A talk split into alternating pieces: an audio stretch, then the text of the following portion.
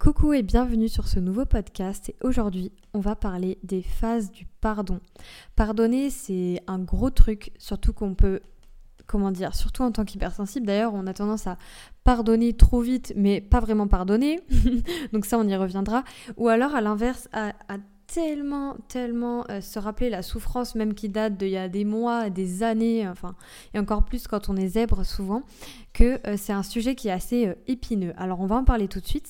Si tu me connais pas encore, je m'appelle Margot sous le nom de Margot Coaching et je fais du contenu dédié aux hypersensibles. J'ai créé une formation en ligne dédiée aux hypersensibles et il y en a d'autres qui arrivent.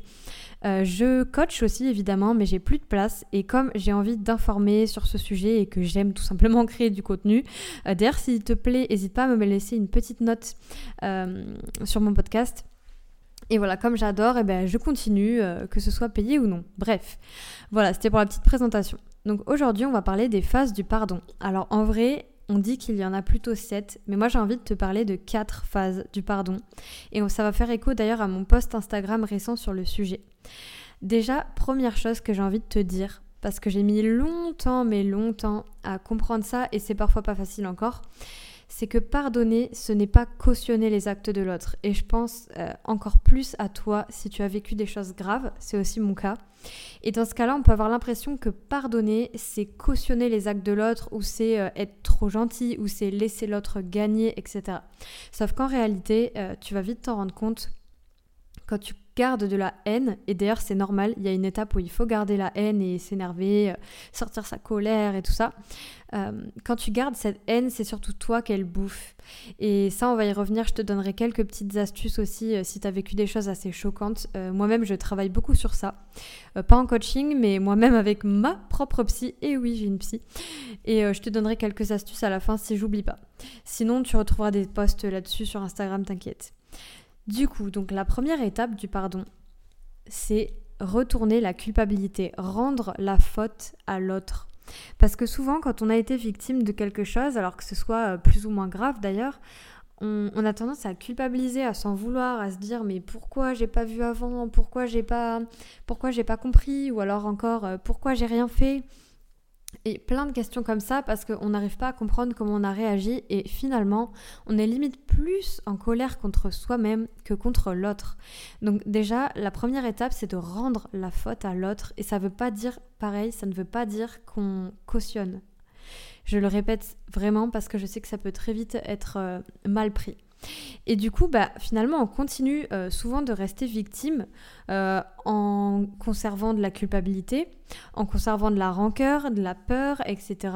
Alors que quand on arrive à pardonner, mais encore une fois, euh, il faut pas forcer le pardon, ça peut prendre des années et des années, ça procure en tout cas une paix en soi-même qui est vraiment assez euh, magique. Et moi j'en ai vécu une récemment euh, sur des actes assez graves d'ailleurs, hein, mais qui se sont passés il y a 4 ans. Donc comme tu vois, ça m'est arrivé un matin, je me suis réveillée et hop, vraiment, hein, c'est, ça peut paraître fou, mais j'ai fait du yoga et c'est comme si ça s'était libéré tout seul. J'ai pas compris comment. Donc tu vois, ça peut prendre des années. Hein. Donc la première étape, c'est de rendre la faute à l'autre. Et la deuxième, c'est déjà de reconnaître sa propre souffrance et colère vis-à-vis de ce qui a pu se passer, vis-à-vis de ce qu'on a pu nous dire, ce qu'on a pu nous faire, euh, que ce soit de la maltraitance, comme je te dis, des choses assez graves ou euh, des, des, phrases plus anodines, enfin pour les gens, mais qui en fait, toi, t'ont marqué. Euh, ou même ce qu'on a pu te faire. Par exemple, je pensais au ghosting là, qui m'a été décrit par un abonné il n'y a pas longtemps qui euh, parlait avec euh, une fille et qui du jour au lendemain, la fille a coupé tout contact et c'est vachement... Euh, bah, en fait, c'est de la négligence émotionnelle, quoi. C'est l'autre qui t'ignore totalement et ça, ça peut être assez violent. Alors après ça, on pourrait en débattre tout un... Tout, enfin, hyper longtemps parce qu'on connaît pas l'histoire, mais voilà. Ce que je veux dire, c'est qu'il y a plusieurs types de, de violence. Et même hors de la violence, tout simplement, on peut avoir de la souffrance par rapport à son passé, par rapport à comment on a été éduqué, si on n'a pas eu assez de, comment dire, d'outils, euh, de ressources par nos parents pour gérer nos émotions, même si le mot gérer, comme tu sais, j'aime pas trop, mais tu vois ce que je veux dire, euh, pour pouvoir les accueillir, les comprendre et les laisser passer, tout simplement. Donc ça, c'est l'étape 2 reconnaître sa souffrance, sa colère et ne pas hésiter à la sortir, la hurler, l'écrire, l'utiliser dans du sport ou encore aller porter plainte si on a vécu quelque chose de grave. Parce que reconnaître la faute, ça ne veut pas dire que tu vas blâmer l'autre toute sa vie, hein. mais toi, ça va te faire reconnaître à toi-même que ce n'est pas ta faute. Bon, là, on parle de choses peut-être plus graves, mais voilà, tu as compris. Et du coup, euh, comme je te disais, quand tu es envahi par des pensées de vengeance de l'autre et tout ça, c'est souvent à toi que ça pourrit la vie, mais c'est aussi une étape nécessaire. Et cette colère-là, il faut la vivre. De toute façon, il y a plein d'étapes de choc comme ça, et c'est des étapes qui sont normales. Ensuite, l'étape 3, pour moi, c'est de se pardonner soi-même. Parce que tu vois, souvent, comme je disais, on retourne la colère contre nous. Parce qu'au fond, soit on croit que c'est notre faute, soit parce qu'on se dit mais pourquoi j'ai pas fait ci, j'ai pas fait ça, euh, pourquoi j'ai rien vu, j'aurais jamais, j'aurais jamais dû rencontrer cette personne, et si jamais j'avais pas vécu ça, enfin en fait on essaye de, de, de, refermer cette porte du passé comme si euh, ça n'avait pas existé, sauf que ça ne marche pas, parce que plus on ne veut pas y penser, finalement, plus on y pense. Et ce que j'aime dire, c'est que quand tu t'en veux à toi-même, quand tu ne te prends pas en charge, quand euh, tu laisses couler ça et que tu en souffres, c'est un peu comme si tu étais puni deux fois.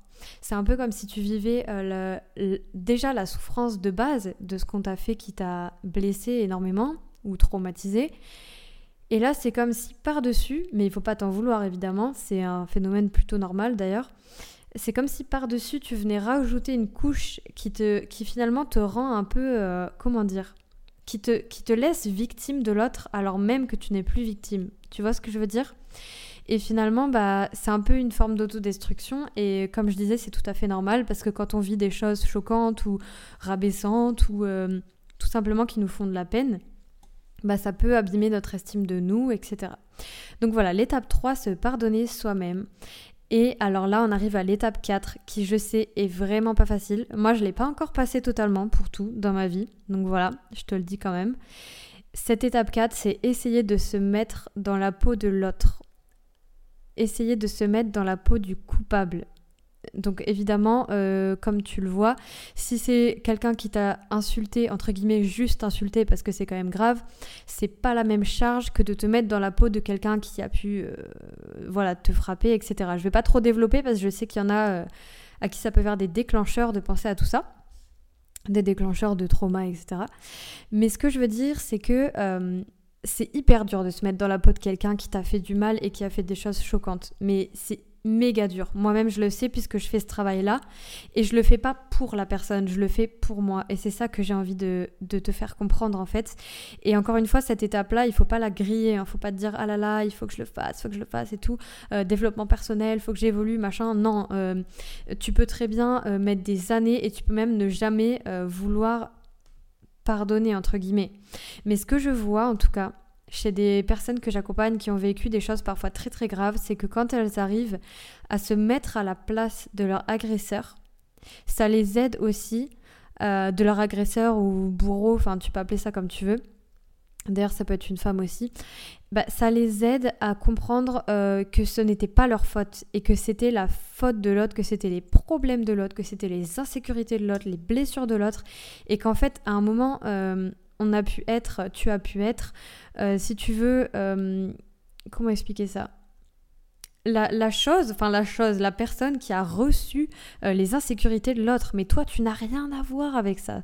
Toi tu n'as rien à voir avec ça, donc ça sert à rien de t'y identifier. Voilà, c'est ce que j'avais envie de te faire passer comme message.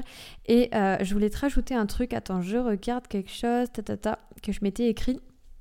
Oui, c'est ça, c'est que pour ces étapes, ce que je te conseille, alors moi je trouve que le yoga est vachement libérateur pour tout ce qui est euh, anxiété euh, ou même euh, tout ce qui a été traumatisant, donc je te le conseille mais carrément.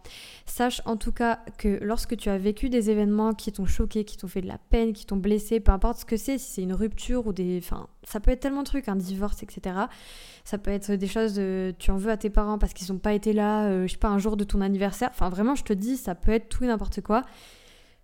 L'important, c'est aussi de te rappeler que tu as fait de ton mieux et comme tu pouvais à ce moment à ce moment-là, pardon, avec ton état d'esprit de cet instant-là qui n'est plus le même qu'aujourd'hui et tes ressources à ce moment-là et peut-être qu'aujourd'hui tu as plus de ressources qu'à cette époque. Et finalement, quand tu te pardonnes toi, dans un sens, ça permet de pardonner l'autre sans forcément cautionner ses actes et on est d'accord que tu mérites aussi d'être en paix d'accord Parce que finalement, euh, ah ben c'est ça que je voulais te dire là pour euh, finir ce podcast, c'est que du coup, euh, ce que je te conseille, si jamais tu te sens très concerné par ça, que tu as vécu des choses assez dures et tout, et que d'ailleurs, dès que quelque chose te fait repenser à ces événements, ça part un peu en cacahuète dans ta vie, quoi, ou c'est trop, dans ce cas-là, ça peut être de l'ordre du trauma. Alors ça, c'est abordé un peu dans la formation si tu y es déjà, mais sinon, j'aurais tendance à te renvoyer vers une psychologue. Alors fouille bien, essaie de faire sur recommandation, parce que les traumas, c'est un truc très important à prendre au sérieux. Et euh, tu verras, j'ai plein de posts là-dessus, mais il y a, plusieurs choses qui existent. Pour l'instant, moi, je fais ce qu'on appelle de l'EMDR. Donc c'est avec des mouvements des yeux, ça aide si tu veux à, déconditionner ton cerveau qui arrête pas de retraiter la même chose ou si tu fais des cauchemars, toujours pareil. Par exemple, je sais pas, si tu as été trompé, ça peut être un trauma, hein, c'est possible, tu vois. Donc euh, à checker. Et euh, donc je te conseille vraiment ça. Et après, tu as le yoga des tremblements que euh, d'ailleurs tu peux retrouver sur ma chaîne YouTube. Tu tapes méthode TRE et tu vas sûrement tomber sur moi. C'est quelque chose apparemment. alors peut-être que ça aide pas assez au niveau psychologique, je sais pas, mais il y a beaucoup de gens qui ont des effets en tout cas parce que ça libère le corps des tensions. Et euh, déjà, si tu as de l'anxiété, ça peut déjà t'aider. Et ce que j'ai envie de dire euh, pour finir ce podcast, qui peut être un peu lourd parce que le sujet du pardon, je sais que voilà, il faut prendre les pincettes, on va dire, c'est que tu peux aussi t'écrire une lettre tu peux écrire une lettre à l'ancienne toi ou encore écrire une lettre à la personne qui t'a blessé sans même forcément lui envoyer, mais que ça soit en reconnaissant tes torts. Alors attention, encore une fois, je parle pas de toutes les situations. En reconnaissant tes torts ou ce qui a pu t'amener à, vivre ça, je pense par exemple à une relation qui a pu être compliquée. Souvent, on va mettre toute la faute sur l'autre, alors que nous-mêmes, alors peut-être qu'on était dans de l'emprise, peut-être qu'on était inconscient ou inconsciente, mais nous-mêmes, souvent, on a aussi fait des choses pas très cool dans ces relations qu'on ne voit pas parce que c'est de toute façon c'est un mécanisme de défense donc ça peut être ça, ou de te faire une lettre à toi-même, à, ta toi-même euh, enfant, à ta toi-même euh, ado, tu peux visualiser ou mettre une photo. Et franchement, si tu as des larmes qui viennent ou quoi que ce soit et que tu écris, ça peut vraiment, vraiment te libérer. Et je te conseille 100 000 fois le yoga. Voilà, j'espère que ce podcast t'aura plu. N'hésite pas à me dire euh, à quelle étape tu en es dans le pardon, si tu veux. Tu peux me le laisser même en commentaire sur le podcast, sans souci, ou sur Instagram ou en message, enfin bref. Et, et j'espère voilà, que ça aurait pu t'apporter quelques clés et je te dis à très bientôt dans un podcast. J'en fais un chaque semaine, donc sois au rendez-vous. Salut